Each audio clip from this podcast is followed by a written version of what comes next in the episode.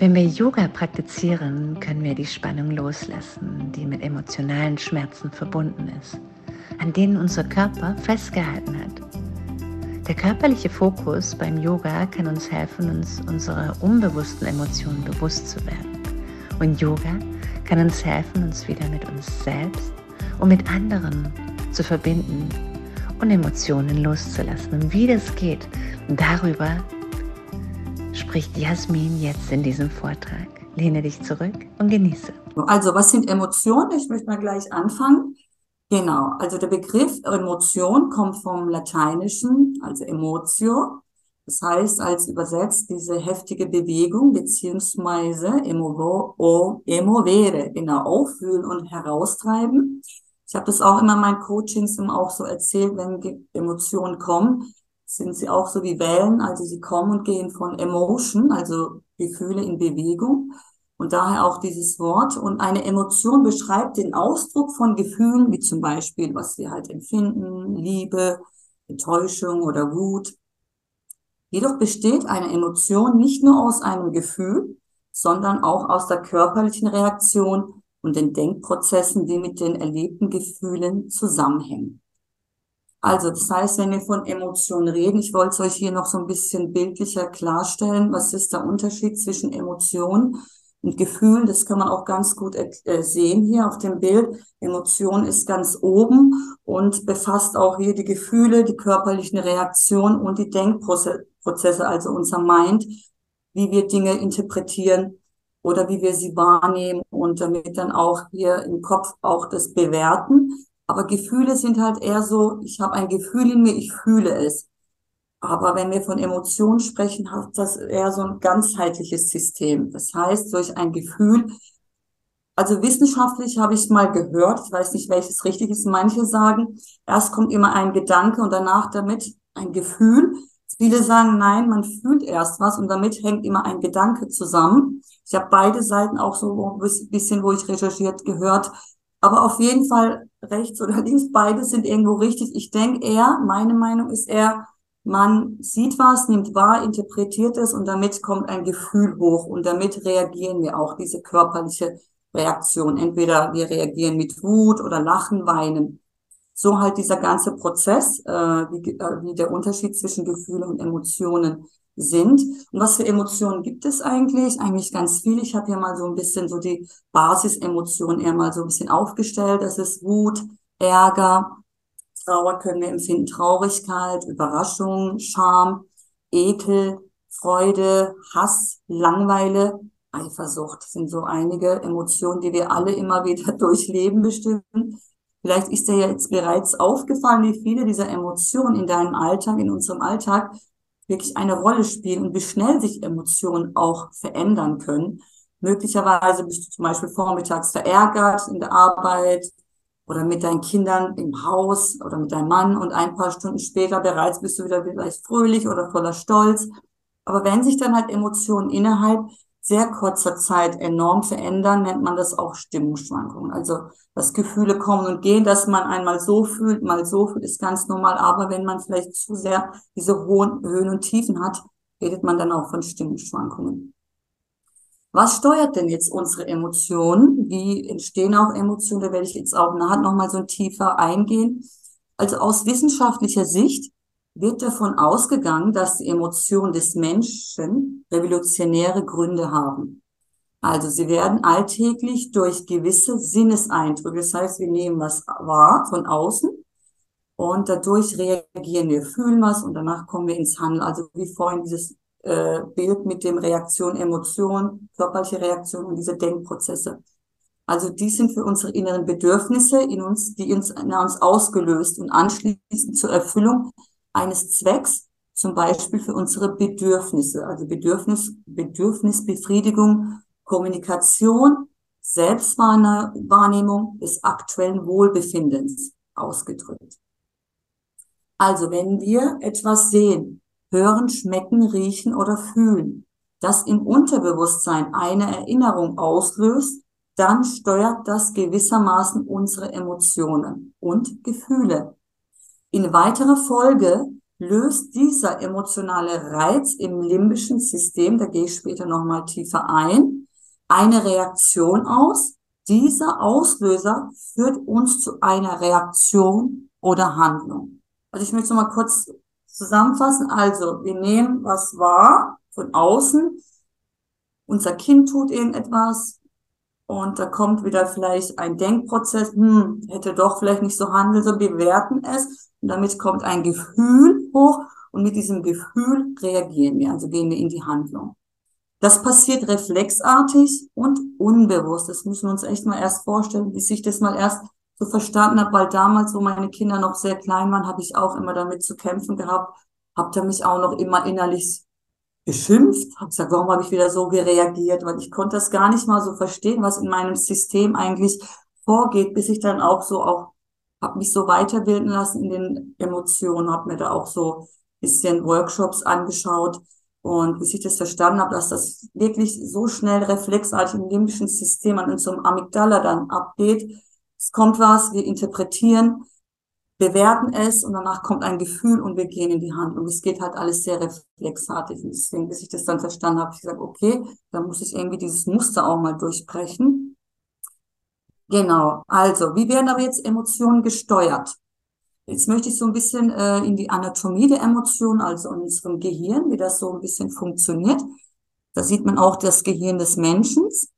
Und wir haben, ich möchte jetzt auch natürlich so, was in meinem Feld angeht, äh, ich kenne mich jetzt nicht so gut mit Gehirn aus, aber jetzt so, dass ich die Emotionen erklären kann. Wir haben ja diesen präfrontalen äh, Cortex, das ist der Neokortex, wo wir wirklich hier im kognitiven Bereich, also ja, wie sagt man darüber, rational denken, vernünftig denken, da steht es auch planen, reflektieren, Ideen entwickeln, sprechen, das kommt alles eher so aus dem Verstand.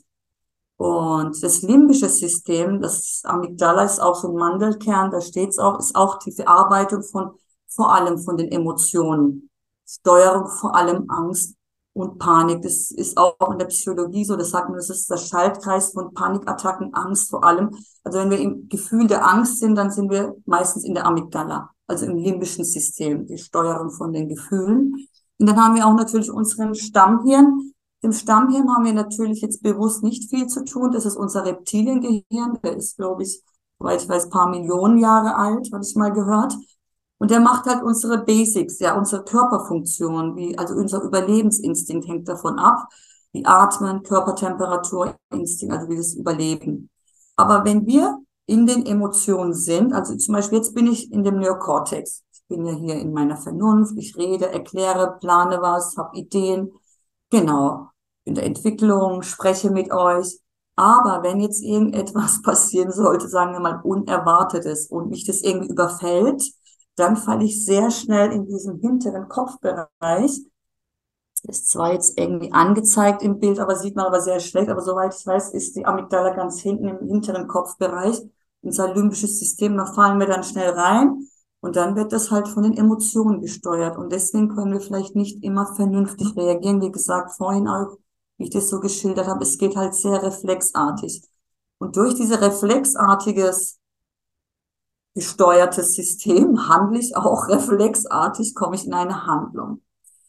Ähm, genau, das ist jetzt so mal zu dem Gehirn. Hat da ja auch irgendjemand irgendwelche Fragen? Sonst würde ich nämlich direkt weitermachen, weil ich habe noch einiges in der Präsentation. Genau, jetzt was passiert aber eigentlich jetzt im Gehirn? So jetzt bisschen äh, angeschaut äh, wie Emotionen gesteuert werden im Gehirn. Was passiert eigentlich im Gehirn, wenn wir starke Emotionen haben? Da passiert nämlich eine ganze Menge. Es werden verschiedene Hormone, Neurotransmitter, also verschiedene Botenstoffe ausgeschüttet. Also das passiert wirklich in dem Moment, wo ich vorhin gemeint habe, sehr schnelle Reflekt, äh, reflektartige Handlungen. Das geht gleich in ein paar Millisekunden, wenn wir in diesem limbischen System sind und wir in den Handeln. Und da wird halt dieser ganze Cortisol, diese Botenstoffe ausgeschüttet. Und ganz besonders wichtig sind hier die Katecholamine. Ich konnte diesen Begriff auch nicht so richtig. Man muss mal da echt mal googeln. Das ist auch so ein ganz, ich glaube, auch ein Botenstoff, habe ich so ein bisschen recherchiert. Oder wenn da jemand weiß, was das genau ist. Aber zum Beispiel vor allem Neuroadrenalin, also das Cortisol kennt es jeder, denke ich mir mal, dieses Stresshormon. Oder auch Depomin. Depomin ist dieser Glückshormon.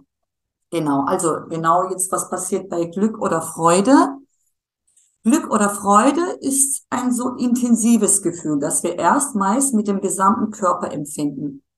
Entstehen tut Freude aber tatsächlich im Gehirn. Im Gehirn liegt nämlich die Amygdala, wie wir vorhin besprochen haben, der Teil des Gehirns, den wir als Belohnungszentrum bezeichnen. Vor allem dieses Belohnungszentrum kommt viel bei, wenn jetzt Menschen Drogen nehmen oder irgendwelche Sachen konsumieren oder Kinder jetzt viel am Zocken sind, da wird auch viel, auch dieses Belohnungszentrum im Gehirn aktiviert. Und dadurch fühlen sie sich halt gut und dann wollen sie halt immer mehr, macht auch diese Abhängigkeit, auch dieses Belohnungszentrum durch dieses halt Ausschütten von den Dopaminen. Die Amygdala besteht aus ganz vielen Nervenzellen, sogenannten Neuronen. Wenn nun etwas passiert, was wir als schön bewerten, werden in der Amygdala ganz viel Glückshormone, wie zum Beispiel Dopamin, ausgeschüttet. Diese werden dann über die Nervenzellen im Vorderhirn weitergeleitet, wodurch wir aufmerksamer werden und die Situation intensiver erleben. Ah, dann kommen wir halt diese Glücksgefühle und wir sind dann mehr im Hier und Jetzt und nehmen halt mehr wahr. Das passiert damit alles im Gehirn und durch die ausgeschütteten, ja, halt Stoffe, ob es jetzt äh, Dopamin ist oder Serotonin oder Cortisol, egal jetzt welches Hormon. Und andere Glückshormone sind zum Beispiel auch Endorphine, die viel bei Bewegung ausgeschüttet werden. Oder dieses Oxytocin-Hormon nennt man auch äh, dieses Bindungshormon, sagen auch viele dieses Kuschelhormon, wird auch äh, so bezeichnet meistens. Und diese wird insbesondere dann ausgeschüttet, wenn wir einer anderen Person sehr nah sind, also körperlich und emotional. Also wenn wir zum Beispiel mit dem Partner Liebe machen oder mit unserem Kind nah sind, da wird mehr dieses Oxytocin-Hormon dann ausgeschüttet, dieses Bindungshormon. So, aber was passiert jetzt auch bei Wut? Jetzt haben wir Freude und Glück jetzt so ein bisschen äh, ausgesprochen. Und wie sieht's bei Wut, Ärger und Stress aus? Was passiert da im Gehirn und Körper? Wie gesagt, jede Emotion hat eine bestimmte Aktivierungsprofil im Gehirn. Das im Fall von Wut, von der, wieder von der Amygdala, weil wir sind ja wieder in den Gefühlen und das wird ja von der Amygdala gesteuert. Dies ist eine kleine subkortikale Struktur, die Teil des limbischen Systems ist. Die Amygdala wird angesichts bedrohlicher Reize aktiviert, um das Überleben zu sichern. Und zwar, indem sie die Kontrolle über das Verhalten übernimmt. Also das war echt, wo ich das damals gemerkt habe, warum ich manchmal wirklich in diesem Flucht- oder Kampfmodus reagiere, war wirklich die Amygdala. Also wenn wir vor allem gerade uns schützen wollen, unsere Schutzmechanismen haben oder in Angst oder Wut oder Ärger, Stress sind, dann aktiviert unser limbisches System uns. Wir kommen in diesem Kampf- oder Fluchtmodus. Und wie gesagt, es übernimmt die Kontrolle. Also wir sind dann nicht mehr in diesem kognitiven Bereich, dann handeln wir gar nicht mehr bewusst. Wir handeln einfach aus einer Reaktion, aus einem Gefühl. Und vor allem bei Wut ist es halt so, dann fangen wir an vielleicht an zu schreien oder reagieren über. Genau, so der aktiviert sich die Gehirnbereiche, wie denn genau, wie den präfrontalen Kortex, also hier dieser kognitive Bereich, wo wir mit dem Verstand denken und handeln, der mit dem logischen Denken Argumentation und Impulsen und Kontrolle, Impulskontrolle zu tun hat. Infolgedessen hemmt sie deine rationale Seite und du reagierst oder wir reagieren impulsiv. Das war halt immer die Antwort, wo ich damals gesucht habe, warum reagiere ich immer einfach so? Ich will das doch gar nicht. Ja, weil das einfach hier unser kognitiver Bereich kurz für paar Sekunden. Deswegen ist ja auch Yoga so eine tolle, ja, eine Lösung auch, wo wir durch mit Atemtechniken oder auch durch davor schon mit Yoga unser Nervensystem regulieren können, wo wir dann immer mehr im Hier und Jetzt sein können und dann nicht immer so impulsiv reagieren. Also mir hat Yoga da sehr geholfen, auch die Atemtechniken, vor allem die Meditation. So, es geht weiter, ihr Lieben. Die Amygdala steuert zusammen mit anderen Hirnregionen unsere psychischen und körperlichen Reaktionen auf Stress, angstauslösende Situationen treffen bei ihr Signale ein, also wenn hier Signale ein, also hier erfahren wir entweder Gefahr oder irgendetwas, höhere Aufmerksamkeit, erfordern zum Beispiel, wenn etwas neu oder genau gefährlich ist, dann feuern ihre Nervenzellen. Das ist jetzt richtig ausgesprochen. Okay, das hat sich gerade so komisch angehört. Okay, also wir werden wacher, auf, also das heißt, wenn wir was wahrnehmen, eine Bedrohung oder wir fühlen uns unsicher, es passiert irgendwas im Draußen. Wie gesagt, es wird gesteuert, wir nehmen Signale auf, wieder durch die Amygdala und wir werden dadurch aufmerksamer, weil wir fühlen vielleicht Stress oder Angst und dann wird halt durch diese Haltung oder dieses Fühlen werden wir dann halt aufmerksamer. Und dies geschieht bereits schon, bevor wir diese Gefahr bewusst erkennen. Aber eine bestimmte Schwelle der Nervenaktivität setzt die Amygdala die Stressreaktion in Gang und aktiviert so die Kampf- und Fluchtreaktion. Also bevor wir alle schon bewusst wahrnehmen, passiert so viel im hinten Bereich an unserer Amygdala, in unserem körperlichen System, bis wir erst wahrnehmen, okay, es ist Gefahr, es ist da irgendwas bedrohlich und jetzt entweder fühle ich mich stark, ich kämpfe, das werde ich jetzt gleich näher erklären, oder fühle mich schwach, hemme mich ein, komme Angstgefühle und ich gehe in die Flucht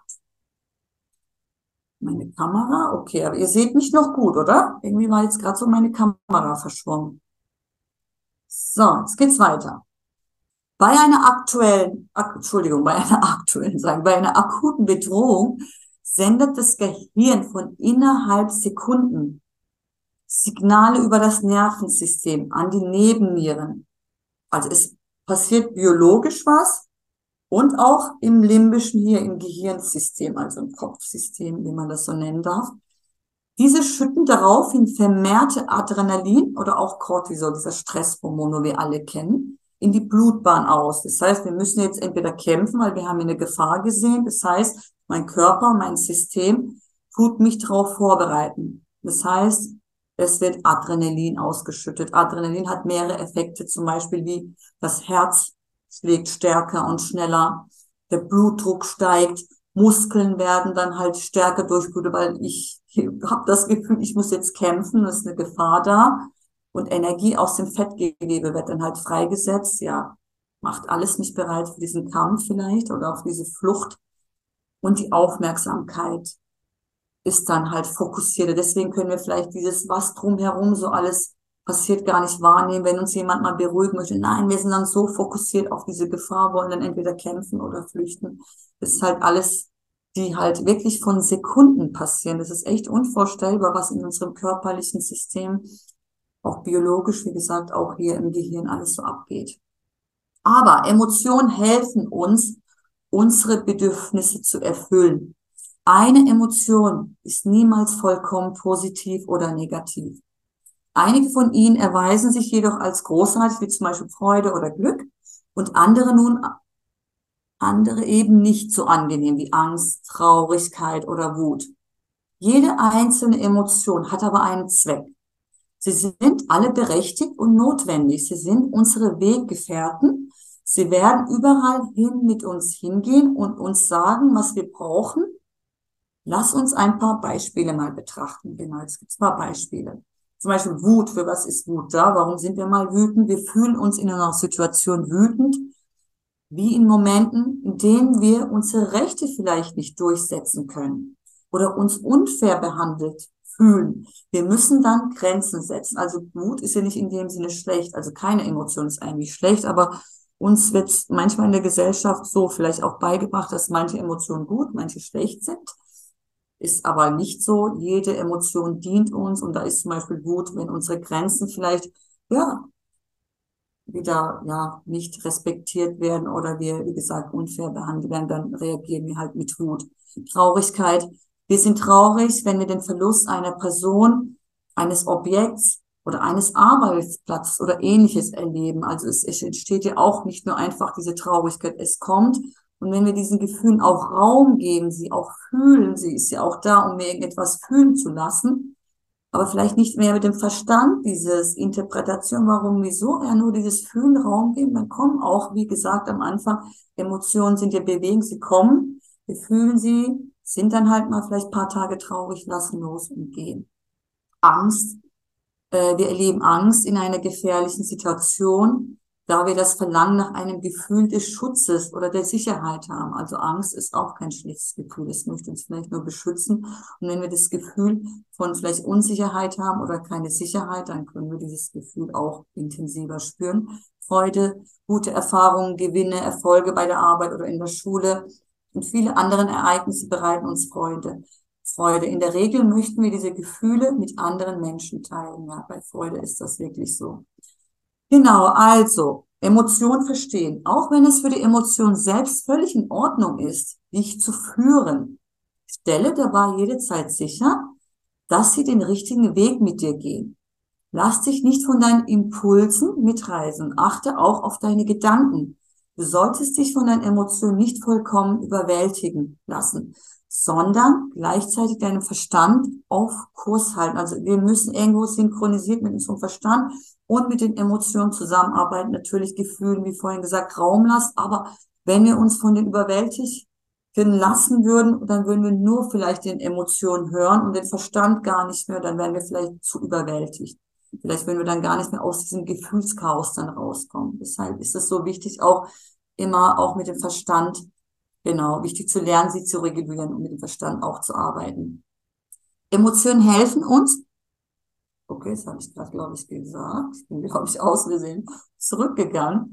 Jetzt, also, in den allermeisten Situationen liegen wir mit unseren Gefühlen auch tatsächlich goldrichtig. Sie passen zur Situation, sind angemessen und es macht Sinn, nach ihnen zu handeln. Beim Einblick eines Bären im Wald auf die Botschaft der Angst zu hören und uns in Sicherheit zu bringen, ist zum Beispiel mehr als sinnvoll. Natürlich, wenn ich Gefahr sehe oder was Schlimmes, muss ich vielleicht wegrennen, um mich zu beschützen.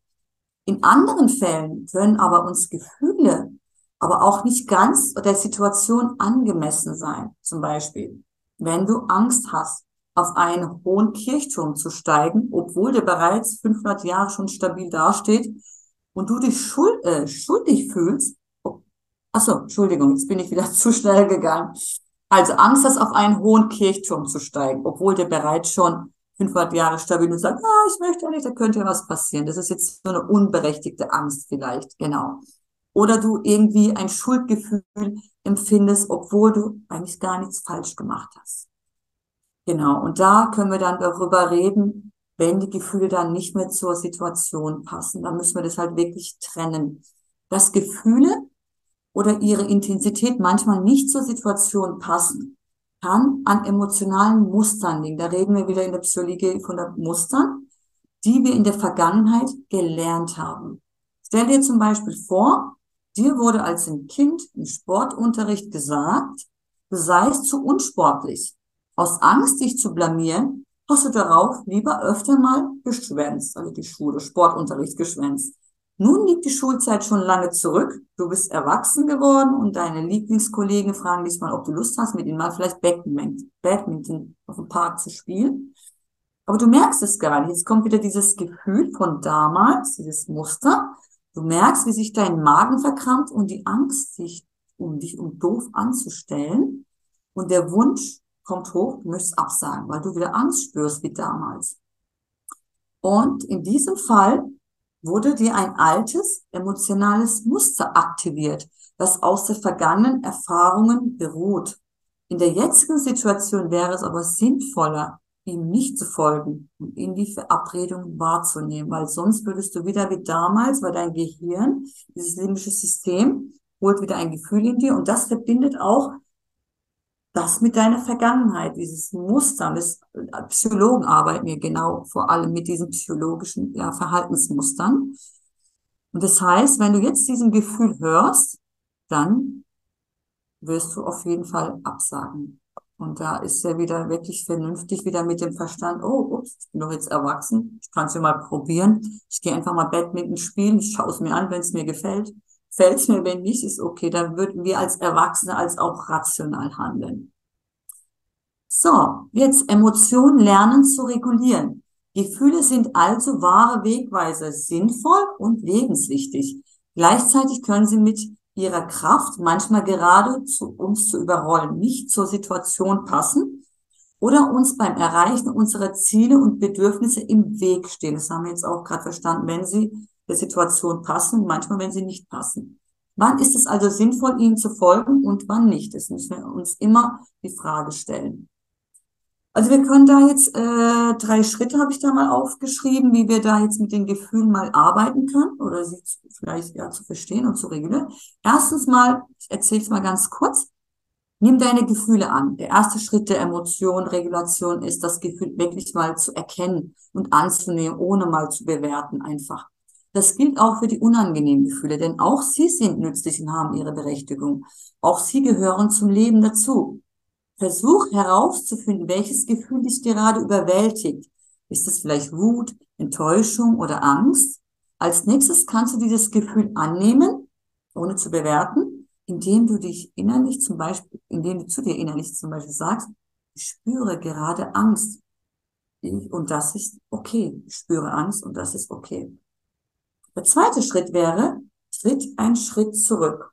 Das heißt, wie reagierst du jetzt? Der zweite Schritt dieser emotionalen Regulationsstrategie ist die Erkenntnis, dass du zwar Gefühle hast, ich spüre was, ich fühle was, du aber nicht dein Gefühl bist. Du kannst zum Beispiel denken, ich bin nicht meine Angst, ich habe Angst. Ich kann entscheiden, wie ich damit umgehe. Indem du innerlich einen Schritt zurücktrittst, trittst, schaffst du dir mehr Handlungsspielraum. Dieser Schritt der Emotionsregulation kann dir helfen, dich deinen Gefühlen nicht machtlos ausgeliefert zu fühlen. Also da hast du mehr wieder die Macht über dich und über dein Gefühl. Und zu dritt und zuletzt nutze deinen Handlungsspielraum. Durch diese ersten beiden Schritte hast du die Möglichkeit, in deinem dritten Schritt zu entscheiden, wie du auf das Gefühl reagieren wirst. Jetzt bist du ja schon im Bewusstsein, du hast hier reflektiert, wie vorhin erklärt, wenn du in Amygdala bist, dann handeln wir ja wieder total impulsiv.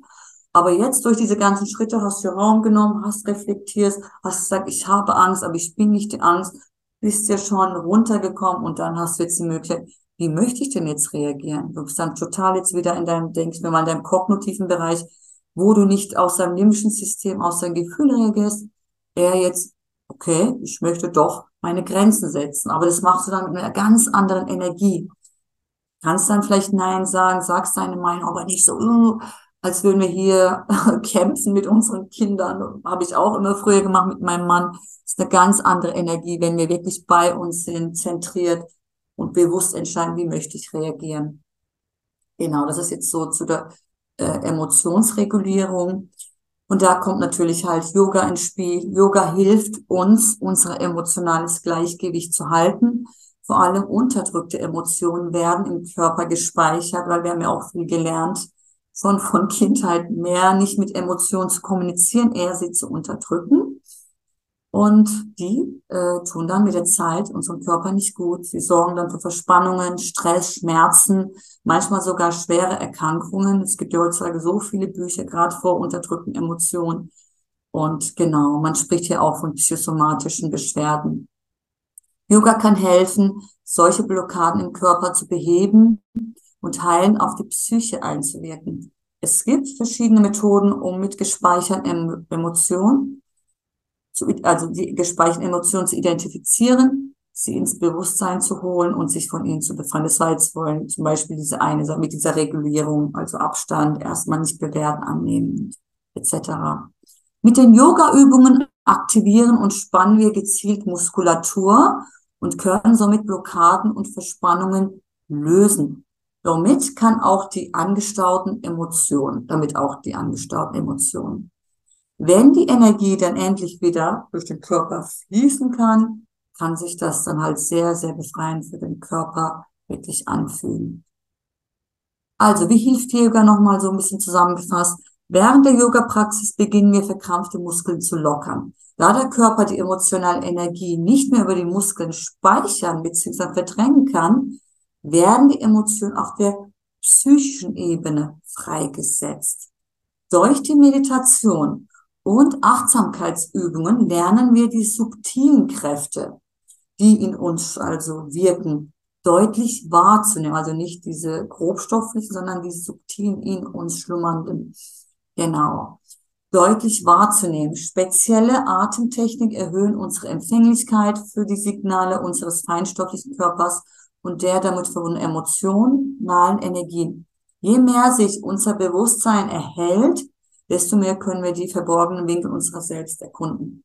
Yoga stärkt uns zudem körperlich und mental. Es schult die Fähigkeit, mit belastenden Gefühlen umzugehen. Wenn wir uns stark fühlen, sind wir eher bereit, mit unseren negativen Empfindungen, also unsere negativen Empfindungen loszulassen und auszudrücken. Auf jeden Fall. Ja, was Tolles mit Yoga zu arbeiten, gerade mit Emotionen. Und jetzt nochmal für fünf Yoga-Methoden zur emotionalen Stabilisierung diesmal. Pratyahara habe ich da hinten auch reingeschrieben, der innere Fokus. Also wenn wir den Fokus nach innen richten, wahrnehmen, was passiert gerade in meinem Körper, auch gerade bei den Asanas, da können wir mehr intensiver auch in diesen Asanas auch spüren. Habe ich da vielleicht doch eine Verspannung? Was redet gerade mit meinem Körper mit mir? Also nach innen richten. Pranayama ist sowieso eine Wundertechnik. Mit gewissen Atemtechniken können wir da auch so viel mit unseren Emotionen, auch vor allem Blockaden lösen, emotionale Freiheit auch auflösen, also diese Emotion, Vokalisation, die Kraft unserer Stimme, vor allem mit gewissen, ja, Kehlchakra oder mit Seufzen oder mit Wein, mit allem Möglichen öffnen wir auch viel in unserem inneren System, also im körperlichen System. Asanas vor allem. Es gibt so viele Asanas, wo wir auch durch unsere emotionale Blockaden lösen können. Vor allem kennt ihr auch bestimmt Hüftöffner sind halt bei gerade Emotionen auch oder Rückbeugen, ja, genau, ganz beliebte Asanas und halt die Intensität, also dieses Durchhaltevermögen in den Yoga Asanas umso mehr, vor allem deshalb, habe ich mir auch heute eine Ying, äh, ja, Sequenz ausgesucht, eine Übung. Und ich denke, umso mehr wir auch in diesen Asanas bleiben, zum Beispiel in den Hüftöffnern, umso mehr können wir mehr reflektieren, kommt auch mehr hoch, weil vor allem in den Hüftöffnern sind ja auch zweite Chakra auch sehr viele Emotionen auch abgespeichert, unser Sakra, Sakralchakra, zweite Chakra.